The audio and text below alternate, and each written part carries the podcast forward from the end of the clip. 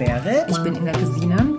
Und heute haben wir einen ganz tollen Gast, und zwar eine ehemalige Kollegin von mir von Sonnenklar TV, die schon echt coole Produktionen ähm, ja, in der Medienbranche gestemmt hat. Unter anderem kann ich mich erinnern, vor, ich glaube, vor 10, 11 Jahren auf jeden Fall die erste Staffel von The Voice of Germany und ähm, war aber auch bei Germany's Next Topmodel dabei als Casterin, bei Popstars und ja, mittlerweile ist da vieles, vieles mehr dazugekommen.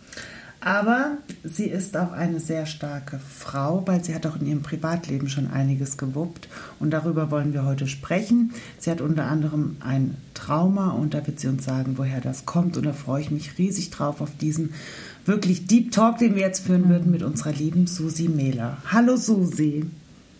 Hallo, ihr zwei. Hallo, schön, dass du da bist und heute uns mit reinnimmst in deine eher private Geschichte. Die ähm, jetzt nicht mehr privat ist. Die jetzt dann nicht mehr privat ist, aber trotzdem, wo ich glaube, dass ganz viele, ähm, nicht nur Frauen, aber vor allem Frauen sich echt viel rausziehen können. Und einfach danke erstmal, dass du deine Geschichte mit uns teilst. Und es geht um das Thema Trauma. Ähm, genau. Was war denn, oder vielleicht willst du erst mal so ein bisschen erzählen, ich, meine erste Frage wäre, was der Auslöser war vom Trauma, aber ich weiß, wir müssen ein bisschen mehr ausholen. Und ich weiß ähm, von deiner Schwangerschaft mit dem zweiten Kind. Und ich würde mich freuen, wenn du einfach kurz von deiner Schwangerschaft mit dem zweiten Kind erzählst und ja einfach so ein bisschen die Geschichte von dir und Olivia und eurer Familie. Gerne.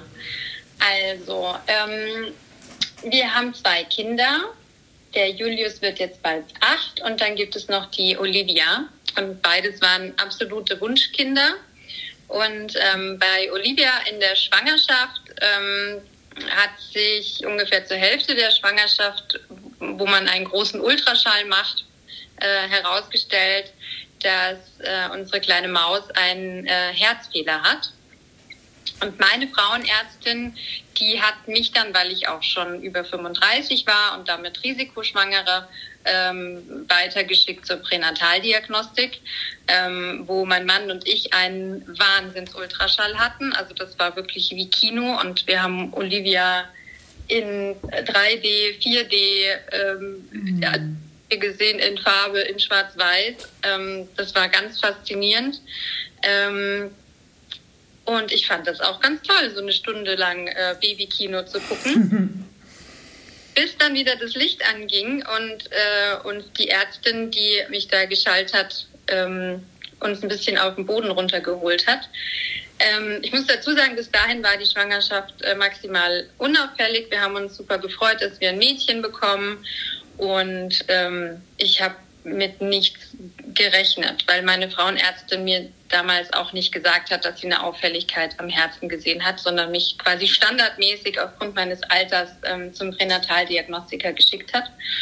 Und ähm, genau, die Ärztin, ähm, die den Schall gemacht hat, die hat sich dann mit uns hingesetzt und hat dann so mal ein Herz aufgezeichnet mit Bleistift auf Papier und hat uns gesagt, ja, also eure Tochter, die hat ein kleines Loch im Herzen und das werden wir operieren müssen.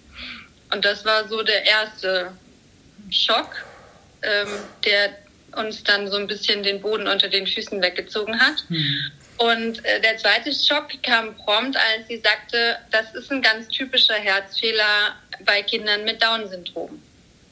Und im Moment, das weiß ich noch genau, hat sich sozusagen mein, mein, meine, mein Geist oder wie auch immer man da sagen kann, sich mal kurz gelöst aus dieser Situation. Und ich habe das von oben gesehen, wie wir da saßen um diesen Tisch und habe mir gedacht, nee, das kann nicht sein. Das kann, mhm. nee, nee, nee, das kann nicht sein. Und jetzt wache ich gleich auf und alles war nur ein komischer Traum.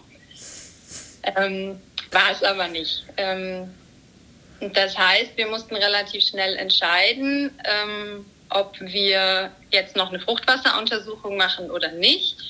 Ähm, wir haben uns dann dafür entschieden, weil ich einfach wissen wollte, was Sache ist. Mhm. Die, das Risiko oder die Chance, dass unsere Tochter Down-Syndrom hat, war relativ hoch, weil dieser Herzfehler, das ist ein AVSD, nennt sich das, das ist ein äh, Vektor, ähm, äh, Septumsdefekt, kann man sich einfach vorstellen, wie ein kleiner Loch, in, wie ein kleines Loch in der Herzscheidewand. Der ist wirklich sehr häufig bei Kindern mit Down-Syndrom. So, Dann, äh, mein Mann musste zurück ins Büro. Ich bin direkt weiter in die Taxisklinik äh, auf den Tisch. Äh, Fruchtwasseruntersuchung, so schnell konnte ich gar nicht gucken. Ähm, was auch total abgefahren war, weil das ist eine riesige Nadel, die man da in den Bauch gepiekst bekommt, so ungefähr 20 Zentimeter lang. Und ähm, während der Arzt das macht, schaltet eine Assistentin den Bauch, damit der Arzt sieht, wo ist das Kind, nicht damit er das Kind verletzt. Ne? Das war meine größte, ähm, dass Olivia irgendwas passiert, ne? dass er ihr ins Auge piekst oder Schlimmeres. Gut, dann ähm, waren wir fertig mit dieser Fruchtwasseruntersuchung und ich habe den ganzen Heimweg nur geheult. Ich bin Richtung U-Bahn, ich habe geheult, ich saß in der U-Bahn, ich habe geheult und ich konnte auch nicht mehr aufhören. Und ähm, dieses Ergebnis, es dauerte 24 Stunden, bis wir das dann hatten. Kam am nächsten Tag der Anruf, stellte sich heraus, ja, es ist so, unsere Tochter hat das Down-Syndrom. Und das war für uns wirklich ein Schock. Damit haben wir nicht gerechnet. Ähm, ich war auf sowas überhaupt nicht vorbereitet. Ich glaube, niemand ist auf so eine Nachricht ja. Und ähm, ich war ja zu dem Zeitpunkt schon sehr schwanger, also mit Bauch, mit allem, mit Kindsbewegungen. Und Olivia war maximal unbeeindruckt von diesem ganzen Szenario um sie herum, weil die hat fleißig schön weiter vor sich hingetreten und im Bauch rumgeturnt. Und ähm, wir haben uns dann eine Woche Zeit gegeben, mein Mann und ich, zu entscheiden, was denn jetzt ähm, passieren soll. Und es gab drei Möglichkeiten. Entweder wir bekommen Olivia und die Schwangerschaft läuft einfach weiter bis zum Ende und ähm, wir stellen uns quasi dieser Situation. Die zweite Option war ein Abbruch, ähm, was natürlich zu dem Zeitpunkt, wenn ein Kind schon eigentlich lebensfähig ist, ein totaler mhm. geworden wäre. Und die dritte Option, über die wir uns auch ähm, erkundigt haben, war die der Freigabe zur Adoption. Mhm. Diese dritte Option war relativ schnell wieder vom Tisch, weil wir hatten einen Termin im Jugendamt in München, wo wir uns einfach informieren wollten, wie läuft das ab. Und diese Frau war so wahnsinnig nett. Ich kann mich da heute noch äh, dran erinnern. Und die war super verständnisvoll und ganz lieb. Und sie hat mir gesagt, in ihren 30 Jahren, in der sie da jetzt sitzt im Amt, ist das genau einmal vorgekommen, dass Eltern dann wirklich ihr Kind weggegeben haben. Und in allen anderen Fällen äh, waren die einfach froh, dass dieses Kind da ist und haben sich dann quasi ab der Geburt anders überlegt und das Kind behalten. So, und ähm, der Gedanke, ein Kind zu kriegen, auf die Welt zu bekommen und dann wird es dir weggenommen, also das ging gar nicht. Und das Thema Abbruch, das ging eigentlich auch nicht, weil ich habe dann eine Freundin angerufen, von der ich wusste, dass sie eine stille Geburt hatte in der 18. Woche, also ungefähr gleich, wie ich damals war. Und die war so lieb und hat mir einen wirklich intimen Einblick gegeben in das Ganze und hat auch gesagt, so sie überlegt dir das gut, das wird ein Ritt durch die Hölle. Mhm. Und habe mir das immer versucht ähm, vorzustellen, wie das ablaufen wird. Und es ist, klingt jetzt super hart, aber bei einem Kind, das lebend auf die Welt kommen könnte, wenn man die Venen auslöst, muss man sicher gehen, dass das Kind nicht lebend zur Welt kommt, weil sonst müsste, müssen die Ärzte werden verpflichtet, es auch am Leben zu erhalten. Und um dieses Risiko quasi ähm, nicht zu haben, werden die Kinder durch eine Kaliumchloridspritze quasi im Bauch schon getötet, dass sie, ne? Und das ist, wenn man sich das so überlegt, ist das so ein absoluter Wahnsinn. Und ich wäre dem Arzt auf jeden Fall im letzten Moment von der Pritsche gesprungen. Ich hätte das einfach nicht gekonnt. Hm. Also ich ja. weiß noch, ich war damals, als du gesagt hast, wie das gemacht wird, ich war so geschockt, dass sowas gemacht wird. Ich meine, das muss man auch erstmal mit sich dann vereinbaren, dass man das jetzt wirklich tut. Und ich glaube, das würde ich komplett begleiten. Also ich war noch nicht in der Position, dass ich schwanger war oder dass ich sowas hätte damit mich äh, beschäftigen müssen. Aber damit musst du dann leben. Mhm. Und die Frage ist, oh, was, also ohne Wertung, was ist da schlimmer? Mhm. Weil das andere ist ja auch eine Entscheidung für Leben. Also jetzt ist die Olivia da, oder? Genau, also wir haben uns dann ja. äh, für Olivia entschieden und haben es auch keinen Tag ähm, keinen Tag bereut. Und ähm, letzten Endes war unser kleiner Sohn auch der ausschlaggebende Punkt, ähm, dass wir Olivia dann bekommen haben oder dass wir uns für sie entschieden haben, weil wir uns immer gedacht haben, welches Recht haben wir denn, ihm seine Schwester zu nehmen. Also der war ja damals auch noch sehr klein, der war damals zweieinhalb ungefähr und hat, war aber schon so vernarrt in diesen Bauch. Und wenn ich ihm abends vorgelesen habe, dann ist er unter die Decke und hat mit dem Bauch geredet. Mhm. Und der hat sich schon das immer ausgemalt, wie das dann ist, wenn seine Schwester auf die Welt kommt. Und wir haben ihm irgendwann erzählt, obwohl er so klein war, wir haben ihm nichts von Down-Syndrom erzählt, weil das ist einfach zu komplex. Das ist teilweise für ihn heute noch zu komplex. Aber wir haben ähm, ihm erzählt, dass Olivia ein kaputtes Herz hat. Und ich weiß noch, als wir ihm das erzählt haben, ist er in sein Kinderzimmer und kam mit seinem Werkzeugköfferchen zurück und meinte, er konnte damals noch nicht so gut reden, aber er meinte dann, Mama, Herz reparieren. Oh. Wunderbar pragmatisch, ähm, dass wir uns einfach gedacht haben, nee, wir, wir können das nicht. Wenn sie ein kaputtes Herz hat, dann, dann ist das so. Und dann muss man das halt operieren. Und da gibt es ja Gott sei Dank Spezialisten dafür, die den ganzen Tag nichts anderes machen und die sich da sehr gut auskennen. Und ähm, genau. Und so haben wir uns dann letzten End, letztendlich äh, für Olivia entschieden. Und nach dieser Woche Höllenritt, das war wirklich ähm, schlimm, weil das war immer so, dann war ich wieder auf Go und ich habe gesagt, komm, lass uns sie kriegen. Und dann war mein Mann wieder so, äh, nee, und schaffen wir das. Und dann war es wieder umgekehrt. Und es war so, ein, also für mich war es diese Woche eine schlimmere Situation als alles, was danach kam, weil als wir uns dann mal dafür entschieden hatten, konnte ich auch den Rest der Schwangerschaft noch genießen und es war noch schön und ähm, ich habe mich gefreut, wenn ich sie gespürt habe und es war dann einfach gut. Das ist schon heftig, was also, egal in, in welche Richtung man sich jetzt entscheidet, ähm, das ist einfach für mich einfach die schwerste Entscheidung, die eine Frau treffen kann. Egal in welche Richtung. Das ist doch Wahnsinn. Ja. und dann wundert es mich, dann denke ich immer wieder, es ist schon verrückt, was Frauen oder generell Menschen, ich meine, für einen Mann ist das ja auch heftig, aber es ist letztendlich ja der Körper der Frau, ähm, tragen kann, was man tragen kann. Es ist schon verrückt, oder? Das darf ja. man sich auch immer wieder, da darf man auch immer wieder stolz sein auf sich, dass man einfach, oder auf seinen Körper so, dass man so stark ist einfach. Ja. Und es ist auch nicht so, dass wenn dann so ein Abbruch passiert oder so ein Fetozid, wie man das ja nennt, äh, dass das Kind dann irgendwie aus dem Bauch rausgeschnitten wird oder so, ähm, sondern du musst es halt auf die Welt bringen. Und das finde ich eigentlich ähm, das Schlimmste, dass mhm. wenn das auf die Welt kommt, da ist kein Schrei und da ist, kein, da ist einfach nur Stille. Und ähm, ich glaube, dieses, dieses Gefühl ist einfach ganz schlimm und es begleitet dich auch. Ein Leben lang, oder? Ja. Genau. Ich glaube ich auch. Ich glaube, das begleitet dich für immer. Aber das war noch nicht mein Trauma. Nee, und das ist ja schon heftig. also, ist, mhm. ich meine, wir sitzen hier, ich brauchte nicht zu sagen, dass wir die Tränen in den Augen haben. Und, und also das ist ja schon eine heftige, einfach wirklich heftige Geschichte. Und jetzt und was? Und jetzt kommen wir zu dem Trauma. Mhm. Was ist dann passiert, Susi?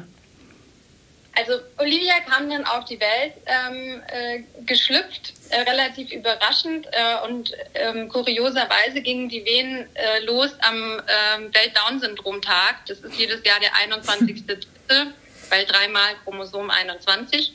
Ähm, da gingen die Wehen los, 16 Tage zu früh und ich habe noch gedacht, ach nee, das ist nur falscher Alarm und habe das so ein bisschen versucht zu ignorieren, aber irgendwann ging das nicht mehr und dann hat auch mein Mann gesagt, nee, wir fahren jetzt ins Krankenhaus. Und sie hat zwar nicht mehr am 21. geschafft, aber dafür am 22. und kam dann auf die Welt und war eigentlich ähm, erstaunlicherweise sehr frisch und sehr munter, wollte direkt an die Brust und loslegen und ähm, man hat ihr jetzt ihr, ihr Handicap oder ihren, ihr, ihren Herzfehler nicht sofort angemerkt. Das kam dann erst so nach ein, zwei Tagen, dass man gemerkt hat, okay, die Füßchen, die Händchen, die sind immer so ein bisschen blau. Und ähm, es war dann relativ klar, dass sie ähm, operiert werden musste. Und im Alter von vier Monaten, nachdem wir sie dann einigermaßen aufs Gewicht bekommen haben, ähm, wurde sie dann operiert. Also sie musste so ein Kampfgewicht von äh, 5000 Gramm haben. Das ist für eigentlich nicht viel, aber für ein äh, Kind mit Down-Syndrom, das hat einen Stoffwechsel wie ein, wie ein Leistungssportler. Und da läuft quasi die Milch, also in, in ihrem Fall Muttermilch, läuft halt einfach durchgefühlt, da bleibt nicht viel hängen. Deswegen, ähm, ich habe dann eigentlich vier Monate Tag und Nacht nur gestillt, damit sie einfach auf dieses ähm, Gewicht kommt. Und die Herz-OP war im Vergleich zu allem anderen, was dann so später noch auf sie zukam, war das wirklich ein Spaziergang und ich habe äh, gestaunt, wie ein winziges Wesen, bei dem der komplette Brustkorb geöffnet wurde, das walnussgroße Herz einmal rausgenommen und mal mit Gorotex zugeflickt wurde, ähm, wie die das weggesteckt hat. Die hat nach fünf Tagen, hat sie uns angegrinst und nach, ich glaube, zehn oder zwölf Tagen waren wir zu Hause und außer einer großen Narbe übers Brustbein ähm, war das, als wäre nichts gewesen. Wahnsinn, ja. Und äh, diesem Zeitpunkt hat sie auch super zugelegt und sie hat sich sehr gut entwickelt und sie war fit und sie hat zugenommen und ähm, war wirklich ein sehr ähm, pfiffiges und schlaues Kind und sehr getrieben von Ehrgeiz. Also sie wollte, sie wollte immer los. Also sie hat nie äh, stillgehalten. Sobald sie sich drehen konnte, war Wickeln wirklich ein, ein Kampf, also Richtung Wrestling. die hat halt nicht stillgehalten. Ne? Also sobald sie sich drehen konnte, hat sie sich umgedreht. Sobald sie stehen konnte, wollte sie nur noch stehen. Und sobald sie laufen konnte, wollte sie nur noch laufen. nur noch laufen. Und ähm, ich weiß noch, dass wir dann, wir haben einen Urlaub in Mexiko gemacht, da war Olivia gerade so zwei oder knapp zwei, weil sie durfte, sie hatte noch keinen Sitz im Flugzeug, sondern sie saß noch bei uns auf dem Schoß. Und das war ein zehn Stunden Flug nach Cancun. Und Olivia hat das komplette Flugzeug entertained, weil sie wollte halt laufen üben. Und das kann man halt im Flugzeug nur in den Gängen. Und, ähm, sie ist da äh, stundenlang die Gänge rauf und runter. Halla hier, Halla da, äh, Gewinke und also kannten alle in dem Flieger. Genau. Und wir waren super stolz. Sie hatte dann auch einen Kindergartenplatz ähm, bei ProSieben bei den Telezwergen. Ähm, und sie hat sich einfach super toll entwickelt. Es hat alles ein bisschen länger gedauert, aber gerade was so das Aufstehen und das Laufen angeht, sie hat das einfach stundenlang für sich geübt, bis sie das konnte. Und das hat sie gewurmt, wenn sie was nicht konnte. Und die hatte auch einen ganz anderen Level an äh, Quatsch im Kopf, weil unser Sohn ist ein ganz äh, lieber und ganz braves und angepasstes, regelkonformes Kind. Ich weiß nicht, von wem er das hat, von mir nicht.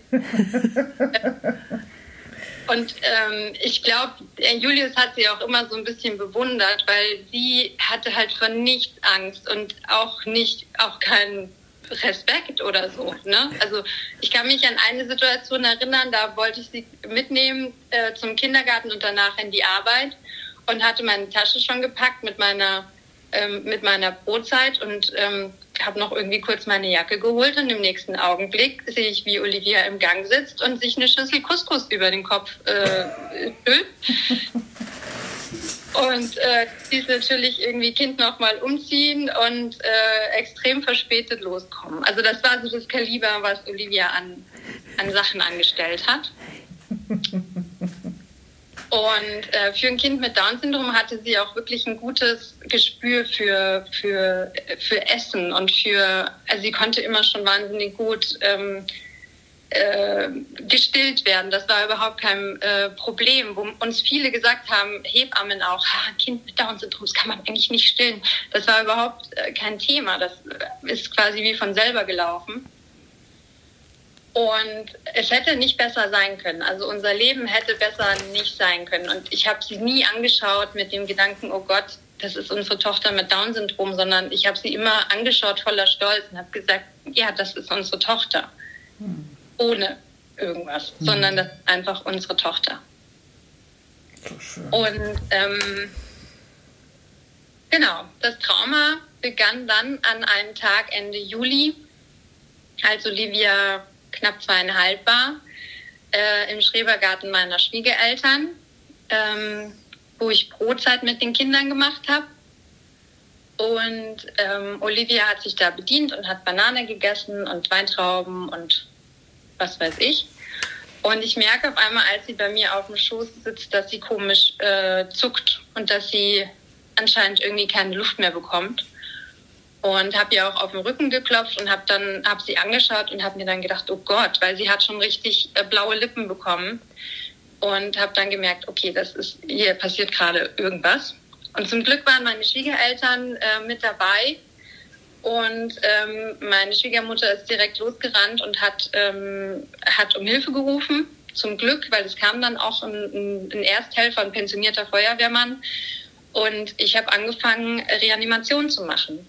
Und ähm, Olivia beatmet und habe äh, Herzdruckmassage gemacht. Und mein Schwiegervater, der früher ähm, Polizist war, war total, der stand total neben sich, hatte ich das Gefühl. Und ich habe ihn halt gebeten, dass er einen Notruf absetzt. Und ähm, er hat, er war dann so nervös, dass er das nicht hingekriegt hat. Und dann habe ich während der Reanimation habe ich dann mit total zittrigen Händen ähm, den, den Notruf abgesetzt und habe aber schon gemerkt, ähm, wenn jetzt nichts passiert, dann, dann stirbt sie mir weg, dann stirbt sie mir unter meinen Händen weg. Und dann kam zum Glück ähm, dieser Ersthelfer, das war ein, ein, älterer Herr, der wie gesagt früher bei der Feuerwehr war. Und ähm, der hat dann mit mir zusammen diese, diese Reanimation gemacht, weil, also wenn man mal einen Ersthelferkurs gemacht hat, dann weiß man, währenddessen kann man nicht viel machen und da geht es um jede einzelne Sekunde. Mhm. Und ich weiß nicht wie, aber ich habe dann noch irgendwie währenddessen meinen Mann angerufen, der zu Hause war und sich aufs Fahrrad geschwungen hat und nach gefühlt drei Minuten da war. Und der hatte zum Glück vor kurzem bei, ähm, bei seinem Arbeitgeber einen Ersthelferkurs gemacht und hat dann die Reanimation übernommen, bis dann nach, ich glaube, zwölf Minuten nach Absetzen kam dann der Kindernotarzt. Und auf einmal stand, war der ganze Schrebergarten stand voller Leute, Rettungssanitäter, äh, Feuerwehr, alles Mögliche. Und das war wieder so ein Moment, wo ich mir gedacht habe, nee, nee, oder? Das kann, das kann gerade einfach alles nicht wirklich passieren. Und ähm, ich habe dann auch gesehen, dass die Olivia angeschlossen hatten an den Monitor und da war nichts mehr. Da war, da war eine Nulllinie. Und in dem Moment habe ich, ähm, das klingt jetzt vielleicht total komisch und esoterisch, aber ich habe gesehen, wie aus Olivia so eine Art Lichtblitz oder, oder irgendwie, ein, irgendwie eine Art von Energie raus rausgefahren ist, ne, Richtung mhm. Himmel gefahren ist. Und die, die war dann auch weg. Die kam nicht wieder. Und ähm, das nächste, an was ich mich erinnere, ist, dass ich im Hubschrauber saß mit Olivia und nur auf ihren Brustkorb geschaut habe. Und dann habe ich kurz aus dem Fenster geguckt und da sind wir gerade übers äh, Olympiastadion geflogen und da war das Pink-Konzert im Aufbau. Und ich hatte Konzertkarten für Pink am, an diesem Abend und hatte die Kinder eigentlich nur zu meinen Schwiegereltern gebracht, damit ich mich fertig machen kann für das Konzert. Und ich dachte mir so, nee, also das ist jetzt der Moment, wo ich aufwachen müsste, weil ich fliege gerade über dieses Konzert im Hubschrauber mit meiner äh, Tochter, die gerade erstickt ist. Und das war so ein absurder Moment, das kann ich gar nicht, kann ich gar nicht beschreiben. Dass man auch an sowas dann denkt, ja. Also mhm. das, das, war ganz, äh, war ganz strange. Genau. Und dann sind wir äh, eingecheckt, erstmal ins Herzzentrum in München, wo sie dann auf die Intensivstation äh, gekommen ist. Und ich wusste erstmal ganz lange nichts. Und das war wirklich das Schlimmste, nichts zu wissen. Und es kam ewig niemand, um mit mir zu sprechen. Und ich saß da ganz alleine. Oh ähm, und ich weiß noch, dass dann meine Freundin, die, die Mel, Berit, du kennst sie auch, die mhm. kam dann. Ich weiß nicht, ob ich die angerufen hatte oder keine Ahnung. Auf jeden Fall kam die da hin und ich war zumindest nicht mehr alleine. Das war schon mal, ähm, war schon mal ganz gut. Genau. Also, ja. Da kommt mir schon die erste Frage, wie kann man also, dass man das, das ist Wahnsinn. Wir sitzen hier, Susi, wir sind schon, also, das berührt mich. Da kann ich nicht, ich weiß gar nicht gerade, was ich fragen soll, weil ich denke, wie, wie, wie kann man das aushalten? Das ist Wahnsinn. Das, Also. Wo, wo, wo war denn dein Mann da? Ist der wieder zurück, weil du sagst, du saßt da ganz alleine? Da, die Frage kam mir jetzt ganz kurz mal. Ja, mein Mann hat sich um unseren Sohn gekümmert. Also, ah, ja, klar, die gibt's ja auch noch. Hm. Neben Olivia äh, saß und ähm, dann zwar erst von meiner Schwiegermutter und dann von meinem Mann betreut wurde, aber an dem ist das natürlich auch nicht spurlos vorbeigegangen. Ja. Ne? Also auf einmal steht der Garten voller Leute, seine Schwester ja. wird auf der Trage weggefahren und wird mit dem Hubschrauber weggeflogen. Das hat natürlich auch bei ihm mhm. äh, Spuren hinterlassen. Ja. Und deswegen war uns das auch wichtig, dass ähm, dass er da auch einfach eine Bezugsperson hat und jetzt nicht quasi nur die Oma, sondern dass auch der Papa dann äh, bei ihm bleibt, weil er hat sich natürlich auch riesige Sorgen gemacht um seine Schwester und auch um die Mama, ne? weil mhm. er hat es ja nicht verstanden, alles, was da, ähm, was da passiert. Und wie ging es dann weiter? Wer hat euch in dem Zeitraum zur Seite gestanden als, ja, als Mama, als Papa, als, als Sohn? Wie habt ihr da Kraft? Also wie, wie konntet ihr weitermachen? Also wir sind dann nach einem Tag im Herzzentrum sind wir in die Haunersche Kinderklinik äh, verlegt worden und wurden da wirklich ähm, sehr gut betreut. Also unser Sohn zum Beispiel, dem wurde eine, ähm, eine Kinderpsychologin äh, vorgestellt, die ähm, mit ihm ein tolles äh, eine tolle Sache gemacht hat. Und zwar durfte er sich aus mehreren Kuscheltieren ein Kuscheltier aussuchen und nach sehr langem Überlegen, weil unser Sohn nicht besonders entscheidungsfreudig ist, hat er einen kleinen Weißkopfseeadler entschieden. Und dieser Weißkopfseeadler war für ihn sozusagen der Frageadler. Und wenn er sich nicht getraut hat, irgendeine Frage zu stellen, dann war das quasi die Aufgabe des Adlers, ähm, eine Frage zu stellen, wie zum Beispiel, kann meine Schwester sterben? Ne? Mhm. Oder kann die Olivia, kann die Olivia sterben? Und es war natürlich ein Thema zu dem Zeitpunkt, ähm, das sehr präsent war, weil Olivia war ähm, dadurch, dass sie einen wirklich sehr langen Sauerstoffmangel hatte, ähm, für eine Zeit lang dem Tod näher als dem Leben. Und ähm, die Ärzte haben uns gesagt, also wenn sie nach ungefähr 72 Stunden aufwacht, kann man eigentlich davon ausgehen, dass das ähm, relativ spurlos an ihr vorbeigeht. Das, da haben die Erfahrungen von Ertrinkungskindern oder anderen Aspirations-, also Erstickungsunfällen. Und natürlich schaut man dann auf die Uhr und man sieht halt, dass die Zeit einfach verstreicht. Und es waren halt irgendwann 70, 80, 90 Stunden. Und in der Zeit, wir haben halt nur auf diese Monitore gestarrt und Olivia war quasi vor lauter Kabel und Schläuchen, war die kaum zu sehen, weil die hatte so viele Sachen, an die die angeschlossen waren zur Überwachung und äh, Medikamente und so weiter. Und es war nichts von ihr da. Also es war ihr Herzschlag und es war ihr Atmen. Und das Atmen war aber nicht, weil sie geatmet hat, sondern weil die, die Beatmungsmaschine für sie geatmet hat. Und das ging zehn Tage lang so. Also zehn Tage war da nichts. Und ähm, die haben uns auch ganz hinten in den Gang gelegt. Ähm, also nicht auf den Gang, wir hatten schon ein Zimmer, aber wirklich ganz am Ende des Ganges, damit wir da auch unsere Ruhe haben, weil Olivia hatte einen Palliativstatus. Also die haben nicht damit gerechnet, dass sie das schafft und wir durften da auch übernachten, obwohl das in der Intensivstation sonst nicht üblich ist. Aber die haben uns auch gesagt, also holt noch mal die Familie ran, damit sich jeder verabschieden kann und ähm, die sind nicht davon ausgegangen, dass, das, ähm, dass sie da nochmal wach wird oder dass das besser werden kann, weil durch diesen Sauerstoffmangel war ihr, ihr Stammhirn, also der Bereich im Gehirn, wo die ganz essentiellen Sachen passieren, wie Atmung, Herzschlag und so weiter, wo das gesteuert wird, ähm, das war extrem abgedrückt. Und ähm, deswegen, da, da war nicht mehr viel. Ne? Also und die haben uns auch so Sachen gefragt, die Ärzte, ja, was sollen wir denn machen, wenn wir nochmal reanimieren müssen, ne? wenn Herzstillstand ist zum Beispiel. Mhm. Und ich weiß das noch, dass ich mit diesem Arzt im Büro saß und hinter ihm waren die Bilder seiner Kinder. Und ich habe dann zu ihm gesagt, wie können Sie mich sowas fragen? Also, mhm. was soll ich denn jetzt sagen? Soll ich sagen, nee, ist eh schon wurscht? Was würden Sie denn machen, wenn es Ihre Kinder wären?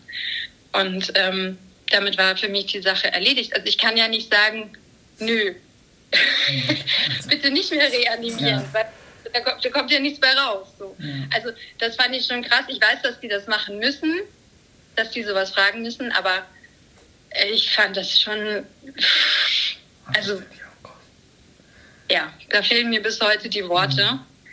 Ähm, hm. Ja, sind halt Ärzte, ne? Ja. Für die ist ja ein Fall gewesen und für uns war sie halt unser Kind.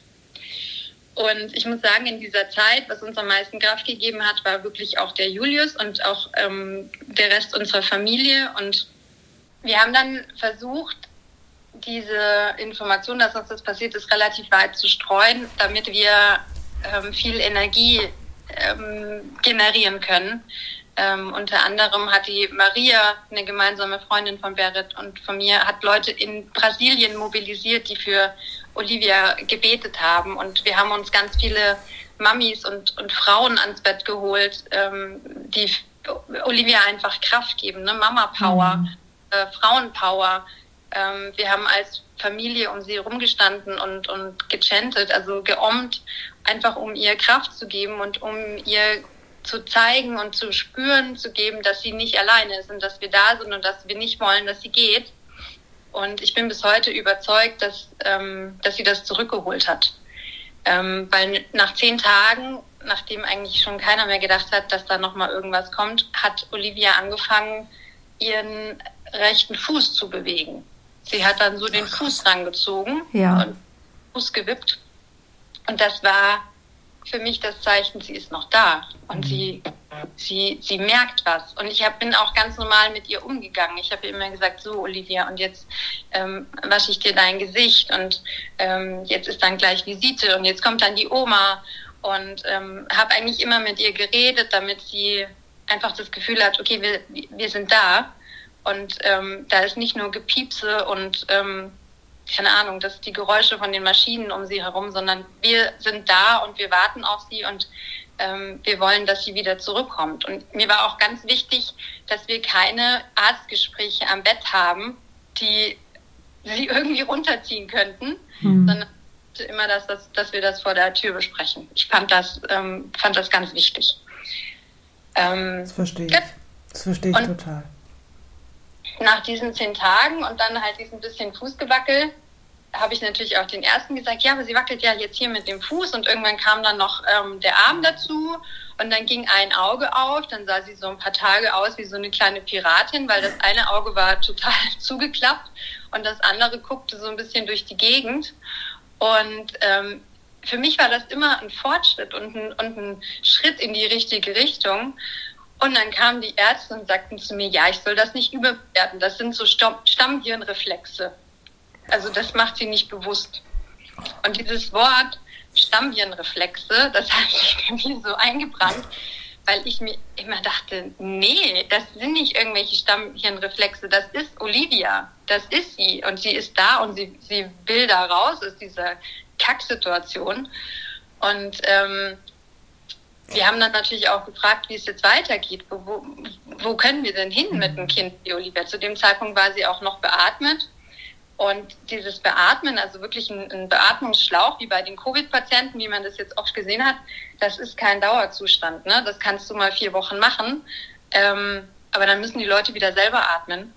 Und ähm, weil das hinterlässt auch Schäden. Ne? Und das ist auch immer eine Eintrittspforte für, für Keime und Bakterien und so weiter. Deswegen, das ist kein Dauerzustand. Ähm, und deswegen haben wir dann nach vier Wochen äh, den Versuch gestartet, dass sie extubiert wird, also dass die, dieser Beatmungsschlauch rausgezogen wird. Oh. Und wenn es nicht funktioniert, muss der Schlauch halt wieder rein.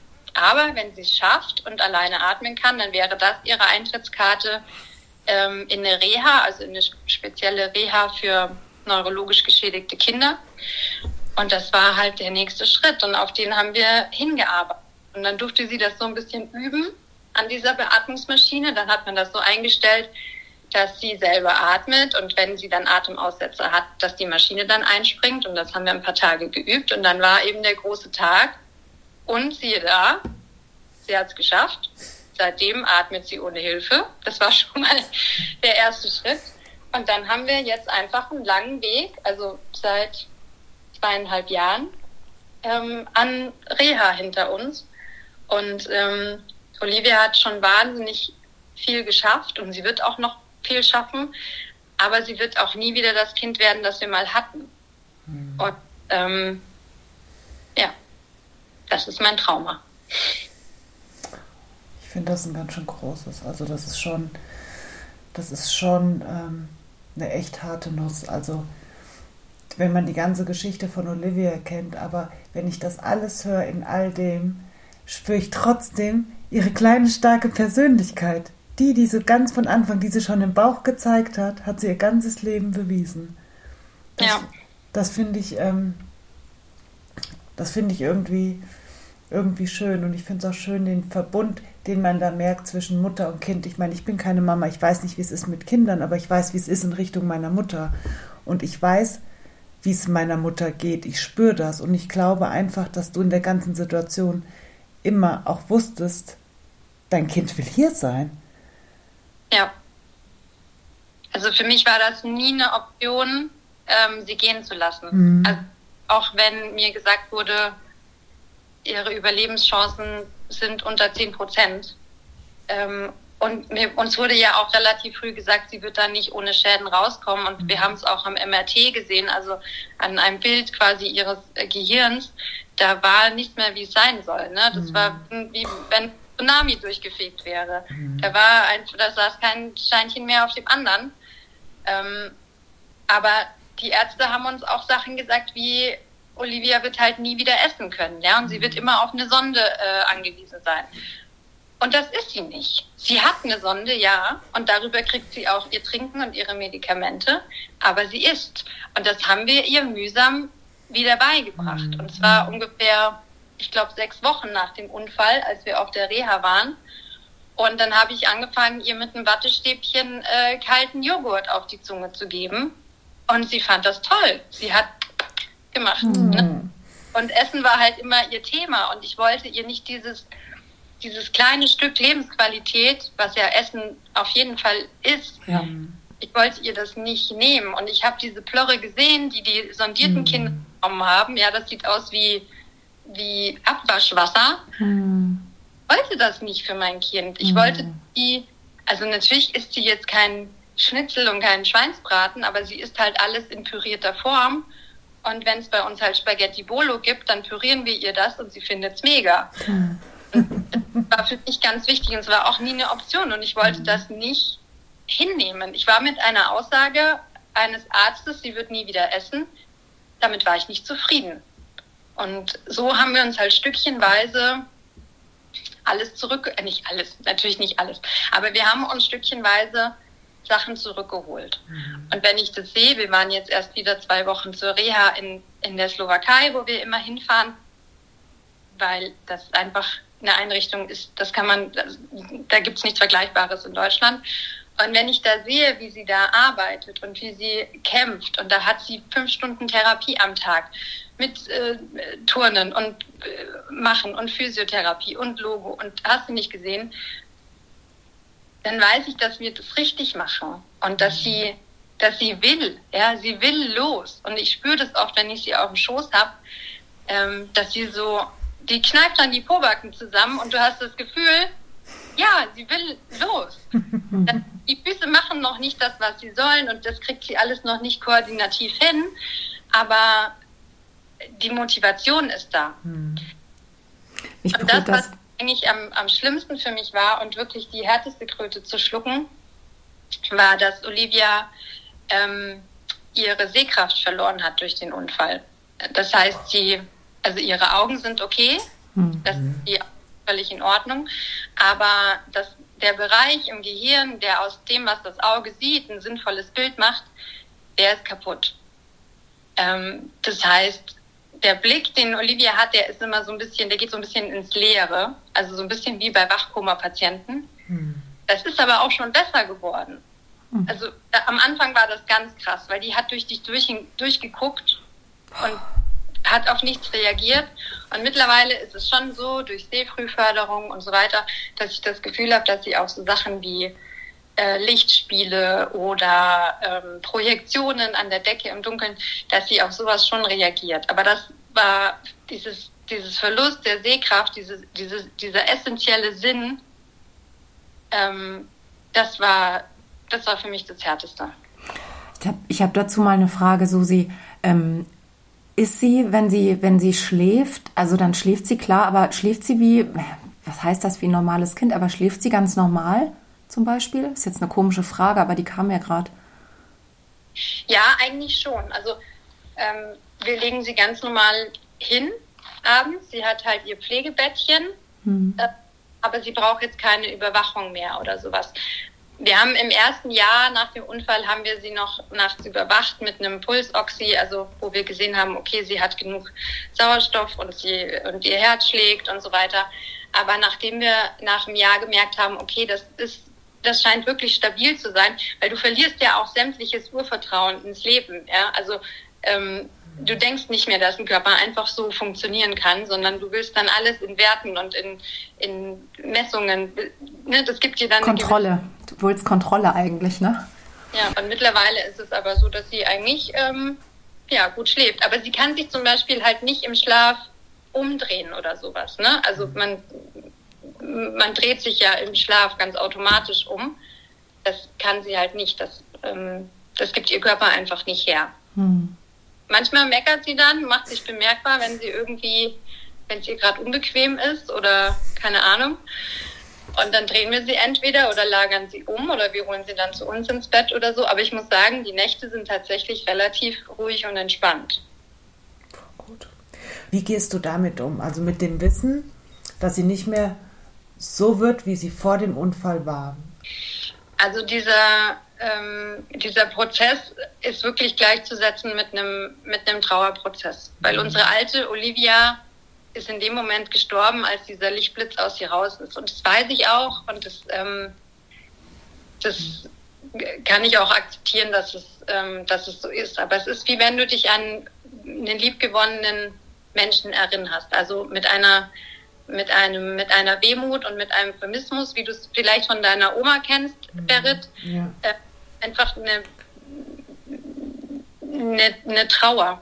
Ja, es ist ein, ein, Trauerprozess, für den man sich auch die Zeit nehmen muss und es auch ähm, akzeptieren muss, ähm, dass es nie wieder so sein wird, wie es mal war. Aber ich muss auch sagen, dass uns ähm, oder dass mir dieser Unfall und dieses ähm, alles, was danach kam, mir auch nochmal eine Tür geöffnet hat in eine Welt, ähm, die mir sonst wahrscheinlich für immer verschlossen geblieben wäre, weil wir haben natürlich auch durch Olivia und die Rehas und so weiter ganz tolle Menschen kennengelernt, die mich auch auf meinem persönlichen Weg ähm, einfach weitergebracht haben. Und ich habe relativ schnell gemerkt, ey, so schlecht geht's uns gar nicht. Ja, weil ich habe auf dem äh, in der Reha-Klinik zum Beispiel auch wenn es jetzt vielleicht ein bisschen unglaubwürdig klingt, aber viel schlimmere Fälle kennengelernt, ja. Mhm. Also ähm, wo Kinder nicht so glimpflich da rausgekommen sind oder wo Eltern auch einfach resigniert haben und mir das in der Seele wehgetan hat, dass die einfach neben ihren Kindern saßen und halt in ihr Handy geglotzt haben, anstatt dass sie mit ihnen einfach irgendwelche Übungen gemacht haben oder geredet oder wie auch immer. Und ich habe, ähm, ich kann mich erinnern, als wir entlassen wurden aus der Haunerschen Kinderklinik von der Kinderintensiv, da habe ich den Professor für Neurologie, der, der da mit uns gesprochen hat, gefragt, was geben Sie uns denn für eine Prognose? Und dann hat er gesagt, ich kann Ihnen keine Prognose geben, weil das ist das Gehirn. Das ist nicht wie ein kaputtes Herz oder wie ein anderes Organ, das man einfach reparieren kann. Das Gehirn ist so komplex. Und das Einzige, was ich Ihnen mitgeben kann, ist, use it or lose it. Mhm. Und jeder Reiz, der bei Olivia im Hirn ankommt, ist ein guter. Egal, ob das ein, ein, ein Kältereiz ist oder der Geschmack von süß oder äh, eine Klangschale. Alles hilft, weil das Gehirn ist plastisch und das Gehirn kann sich auch bis ins hohe Alter kann ähm, sich das entwickeln und da können sich neue Verbindungen knüpfen. Ähm, man kann auch im Alter noch ein Musikinstrument lernen. Oder mein Opa hat sich immer mit Kreuzworträtseln fit gehalten. Macht mein Dad auch. und das war für mich das Wichtigste, was er mir mitgeben konnte. Und ich habe mhm. immer versucht, das zu beherzigen und ihr halt, und wenn es nur Lieder vorsingen ist oder irgendwas, aber ich wollte ihr immer irgendwelche Reize bieten, weil das ist das Schlimmste, was, was Wachkoma-Patienten äh, passieren kann. Und das ist sie letztendlich. Sie ist eine Wachkoma-Patientin, ähm, dass da gar nichts mehr passiert. Weil dann heißt es einfach, dass der Rest, was noch da ist, einfach degeneriert. Und ähm, das ist halt viel leider auch in der Corona-Zeit passiert, wo Wachkoma-Patienten zum Beispiel keinen Besuch mehr bekommen durften von ihren Angehörigen, dass da einfach das bisschen, was noch da war, ist verkümmert. Verkümmert. Genau, weil das Pflegepersonal und auch die Therapeuten, die haben nicht die Zeit und die haben nicht die Kapazitäten, sich da hinzusetzen und Lieder zu singen, sondern das machen die Angehörigen. Und ähm, ja, wir hatten das Glück, dass wir immer mit ihr zusammen sein konnten. Das heißt, wir konnten wirklich Tag und Nacht bei ihr sein und ähm, sie da versuchen, so gut es geht, ähm, durch diese Situation zu führen. Und so ist es halt bis heute letzten Endes. Und sie wird immer auf unsere Hilfe angewiesen sein. Also sie wird nie wie Julius morgens aus der Tür gehen mit Schulranzen und dann mittags wieder nach Hause kommen und auch nicht in den Sportverein gehen. Und ja, sie wird halt immer auf uns angewiesen sein. Wo ist die Kleine jetzt? Die hat einen äh, Platz in einer Kita vom Blindeninstitut in München. Hm. Das ist eine ganz tolle Einrichtung und da hat sie eine kleine Gruppe mit fünf Kindern und drei Betreuern. Und die sind halt speziell auf diese visuell geschädigten Kinder ähm, geschult und fördern die ganz toll und machen ganz viele inklusive Sachen hm. mit denen. Letzte Woche haben sie Kuchen gebacken und also es ist ein Segen, dass wir diesen Platz bekommen haben, weil es ist halt einer von fünf Plätzen. Du hast eben einen Julius erwähnt. Ich meine, die kleine Maus, wie alt war der, als das passiert ist? Der Julius war viereinhalb. Und ich meine, das war ja für ihn auch ein Trauma, das mitzuerleben. Wie seid ihr damit umgegangen und wie geht ihr jetzt ähm, mit Julius um? Ich meine, eine kranke Schwester, die braucht ganz viel Aufmerksamkeit, so dass ihr ihn quasi nicht vernachlässigt oder er sich nicht vernachlässigt fühlt. Ja, also Julius ist, ist wirklich durch diese Situation gegangen. Also ich kann da nur sagen, wie, wie wahnsinnig stolz ich da auf ihn bin, weil der hat das alles mit uns getragen. Und ich meine, das war im Hochsommer, im August, wo alle Ferien hatten oder in Urlaub gefahren sind. Und er saß vier Wochen mit uns jeden Tag auf der Intensivstation und am Bett seiner Schwester. Und der hat das aber so schnell angenommen als neue Normalität, also wie es wahrscheinlich auch nur Kinder können. Mhm. Der wahnsinnig interessiert an diesen ganzen Geräten und was das ist und was das misst. Und immer wenn wir Besuch gekommen haben, bekommen haben, war er quasi so der Professor, der dann erklärt hat, äh, was ist dieser Schlauch und was ist jener Schlauch. Und der hat das unheimlich schnell als neue Normalität ähm, für sich angenommen. Und wir haben dann erst, als es nicht mehr so akut war, gemerkt, dass das doch Spuren bei ihm hinterlassen hat. Und zwar hat er so eine Art, ja, wie soll ich das sagen? Das nennt sich SED, also eine selektive Selective Eating Disorder, also eine selektive Essstörung entwickelt. Mhm. War schon immer ein horkliger Esser, aber das wurde seit dem Unfall noch schlimmer. Also der hat so seine, ich sag mal, 10, 12 Safe Lebensmittel, denen er vertraut und mit denen er sich sicher fühlt. Aber das war's dann auch. Also der ist kein Typ, der mh, hm, dann was Neues probiert oder sowas. Und das, da wissen wir nicht, ob sich das so oder so entwickelt hätte oder ob das auch mit Olivias ähm, Unfall zu tun hat. Mhm. Und der sieht nach wie vor einmal die Woche seine ähm, Kinderpsychotherapeutin. Ähm, da fühlt er sich auch wohl und das, das gibt ihm so einen Raum außerhalb der, der Familie. Da geht er auch gerne hin. Ähm, und er ist mit seiner Schwester nach wie vor wie von Anfang an extrem liebevoll und er liebt seine Schwester über alles. Und es gibt manchmal so Momente, wo ich merke, da möchte er so ein bisschen in der Vergangenheit baden und das versuche ich auch beizubehalten, weil ich einfach Angst habe, dass er sie auch vergessen könnte, so wie sie mal war. Mhm.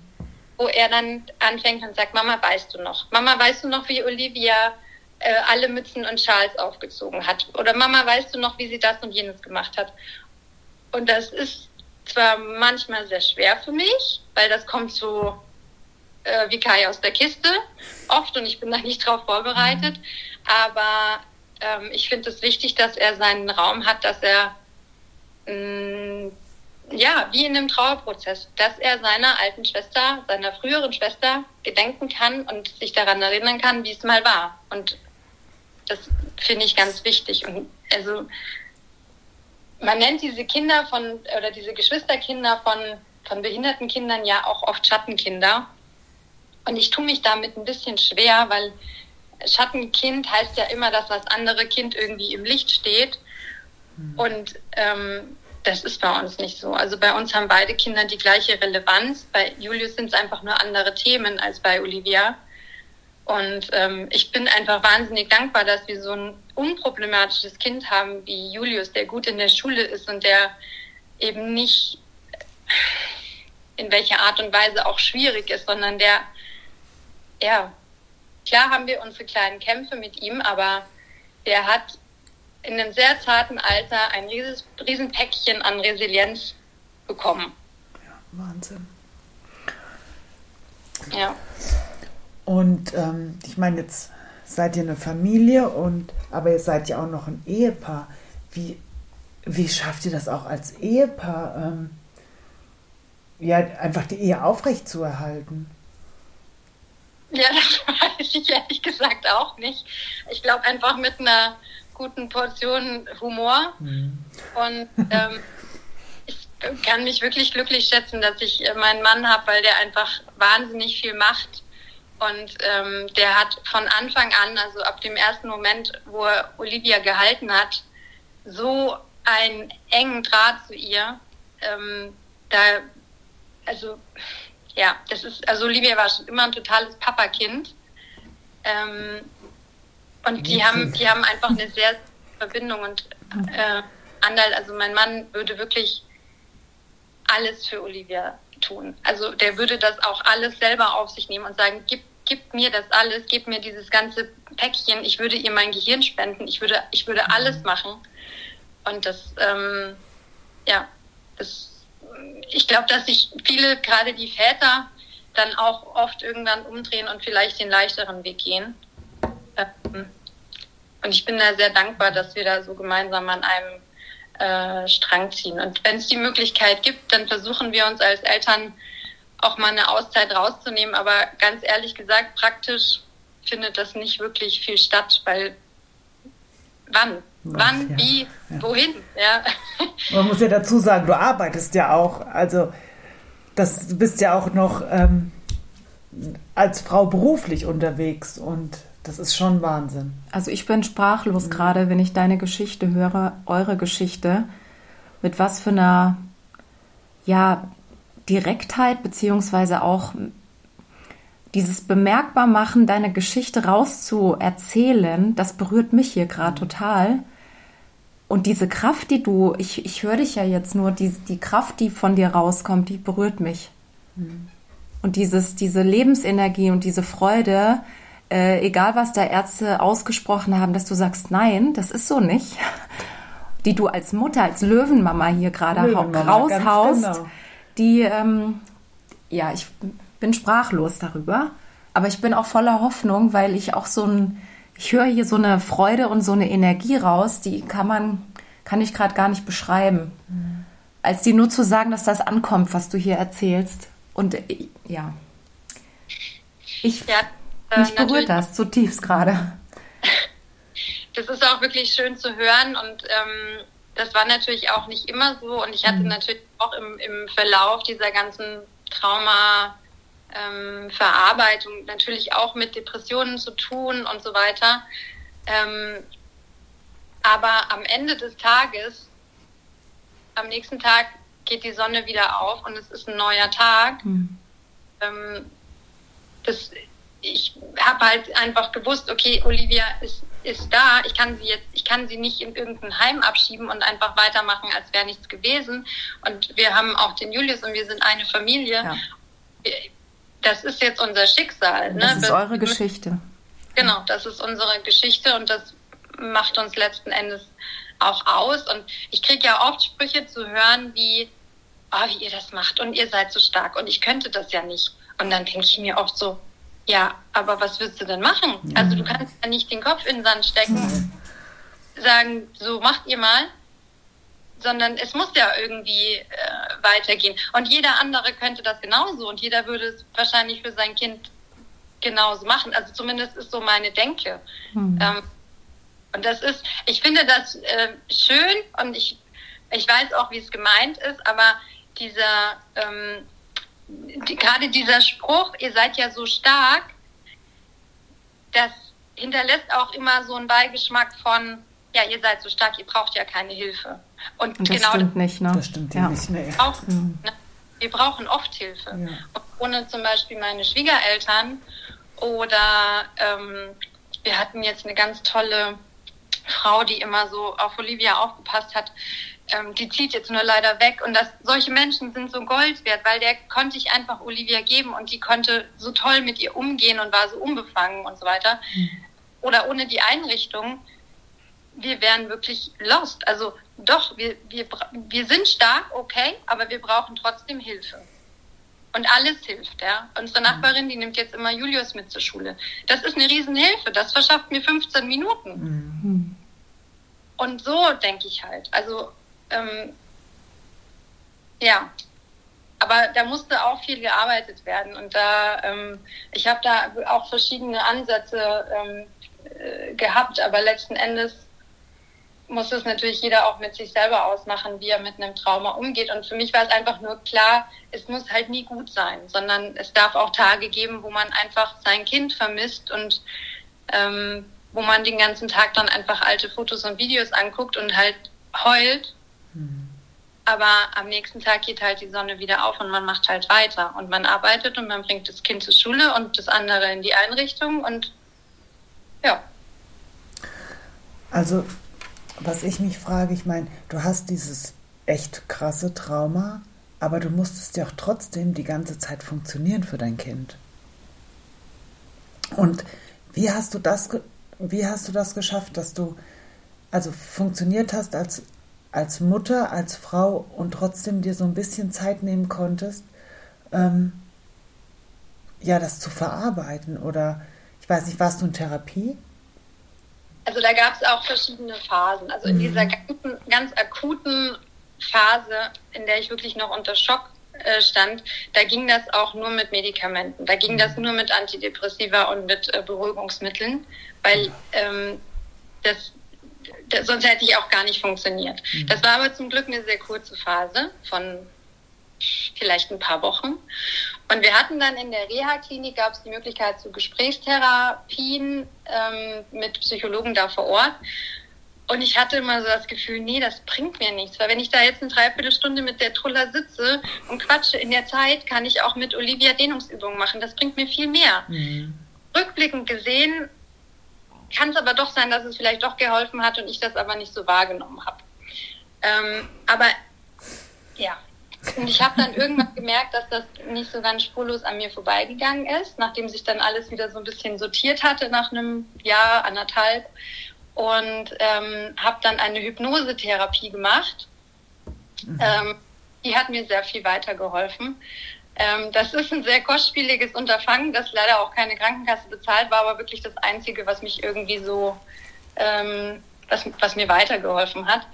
Ähm, einfach deswegen, weil ich da auch in einen Entspannungszustand gekommen bin, den ich nicht mehr kannte, weil mein, mein Schlaf war nicht mehr gut und ähm, ich war auch ständig irgendwie K.O. und unkonzentriert und so weiter. Und ich habe nie an Hypnose geglaubt, weil ich hieß, ich habe das immer für Humbug gehalten.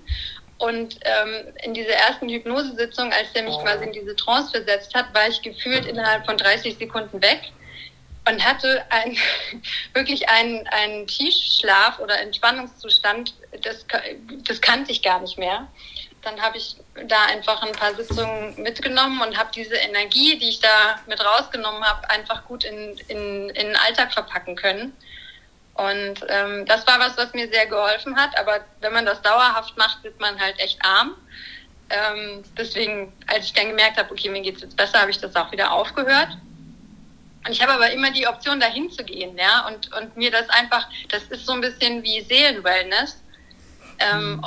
Wenn ich Geburtstag habe und jemand fragt, was er mir schenkt, dann sage ich, hey, äh, schenk mir eine Hypnosesitzung, dann bin ich total glücklich und zufrieden, weil ich bin da auch nicht so, so der Gönn dir Typ, sondern ich denke mir immer, nee, komm, geht schon, geht schon ohne, passt schon. Und ähm, genau, und das andere, was mir sehr geholfen hat, äh, war äh, Deep Breathing, also einfach atmen. Mhm. Und ähm, Das macht eine liebe Freundin von mir. Und die hat das in zwei Sitzungen geschafft, mich da auch wirklich zu einer Versöhnung zu bringen. Weil für mich war immer der schlimmste Gedanke, was für eine Angst Olivia gehabt haben muss in dem Moment, als sie keine Luft mehr bekommen hat. Das war, das hat mich lange gequält. Mhm. Und ich habe mich da auch immer als ähm, schuldig empfunden, weil es ist auf meinem Schoß passiert und ich konnte sie nicht beschützen. Und ähm, in dieser Deep Breathing Session war das wirklich wie ein, ein, ein, ein spirituelles Portal, ähm, wo ich quasi erkannt habe, nee, sie hatte in dem Moment keine Angst. Und ähm, das ist okay. Und ich kann diese Schuld, ich kann das, ich kann das loslassen. Und das hat mir einfach, ähm, das hat mir einfach sehr geholfen. Und was mir noch sehr geholfen hat, ist, dass Olivia ungefähr ein Dreivierteljahr nach dem Unfall das erste Mal wieder angefangen hat zu lächeln. Ähm, und jetzt, wenn sie morgens lächelt und uns angrinst, dann entschädigt das einfach für alles. Und das, ja, das motiviert mich. Und was hättest du jetzt noch für, für einen Tipp für Angehörige, Freunde, Familie von Traumatisierten? Wie sie mit der betroffenen Person umgehen oder auch generell mit der Situation? Also mein Tipp für Außenstehende, aber auch für die Betroffenen selber, ist das zu akzeptieren, dass es nicht gut sein muss. Man muss nicht irgendwann sagen, jetzt ist aber gut, sondern dieses Trauma wird immer Teil des eigenen Lebens sein. Und das ist, das ist in Ordnung so. Und man darf auch immer wieder von diesem Thema anfangen. Und man darf da auch immer wieder traurig sein. Das ist völlig okay. Und ich glaube, wenn man das akzeptiert und nicht unter diesem Druck steht, ich muss jetzt wieder gut drauf sein und ich muss jetzt wieder die lustige und die gesellige äh, Susi sein, die auf jedem Event irgendwie am Start ist. Das ist schon mal ein großer Punkt, das zu akzeptieren, dass ein Trauma was mit einem macht und dass das einfach, ähm, dass das Spuren hinterlässt und dass das Leben es aber nicht böse mit einem meint. Also ich habe auch gelernt, ähm, go with the flow, also lass es einfach zu. Es ist, es ist dein Leben und es ist, ähm, du, du machst es und du gestaltest es. Und ähm, für mich ist es ein großer Mehrwert, dass Olivia bei uns ist. Egal mit welchen Einschränkungen. Viel schlimmer wäre es, wenn sie, wenn wir sie losgelassen hätten. Und ähm, ja, deswegen, ich glaube immer, der eigene Einfluss auf die eigene Situation ist, ähm, ist das Wichtigste. Und zu akzeptieren, dass es einfach nie gut sein muss. Es muss einfach nicht gut sein und manche Dinge sind auch so, wie sie sind. Und das ist okay. Und das ist okay, das ist wertfrei, das ist okay. Es gibt die unterschiedlichsten äh, Arten von, äh, von, von äh, Traumata. Und äh, Trauma ist, das bedeutet auch Wunde. Und also es kommt ja aus dem Griechischen und ist der, der, der Begriff für, für Wunde. Mhm. Und ähm, das heißt nicht nur körperlich, sondern das heißt auch seelisch. Und es gibt einfach ähm, Wunden, die verheilen nie ganz. Da bleibt immer ein bisschen Narbengewebe zurück. Und ähm, wenn mich wenn mich Sachen ärgern, wie zum Beispiel unsere Krankenkasse oder die Pflegekasse, wenn wir irgendwas brauchen, Olivia und die uns wieder irgendwie äh, nichts genehmigen wollen, dann sage ich immer, das trifft nur Narbengewebe. Das juckt mich nicht. Und ich habe aufgehört, mich so äh, über Dinge aufzuregen, die ich vielleicht, die mich vielleicht früher sonst viel mehr aufgeregt haben. Hm. Voll gut. Ja, das ist ja nochmal ein ganz neues Thema für pflegende Angehörige und da hast du ja auch gesagt, da startest du jetzt nächstes Jahr auch was dazu, oder? Genau, also ich habe ja ähm, in der lustigen Welt der Podcasts nicht wirklich was gefunden, ähm, wo es um Situationen wie die meinige geht, also um, äh, um pflegende Angehörige, egal ob das jetzt das eigene Kind ist oder der Partner oder die Eltern. Und deswegen dachte ich, ich mache da einfach selber was und gebe pflegenden Angehörigen eine Plattform, wo sie ein bisschen aus ihrem Leben und von ihrer Situation erzählen können. Und da bin ich jetzt fleißig am Vorproduzieren und hoffe, dass ich da nächstes Jahr an den Start gehen kann. Und der heißt äh, Ich Pflegegrad. Also ich unterstrich Pflegegrad. Also ein Name, der wird Programm werden, würde ich sagen. Weil solange unser Herz schlägt, werden wir älter und wir brauchen Menschen, die für uns da sind. Und ich ja, bedanke mich für deine Zeit, für deine Geschichte. Für deine Offenheit und für deine Ehrlichkeit und für deinen Mut, das auch wirklich jetzt in einem Podcast einfach drüber zu sprechen, mit uns drüber zu sprechen. Sehr gerne. Ja, danke, dass ihr mir da diesen Raum gegeben habt. Jederzeit gerne. Viel Erfolg mit dem neuen Projekt und ganz liebe Grüße an deine Familie. Gott Danke. segne euch. Aber echt. Ciao. Tschaußen. Bye.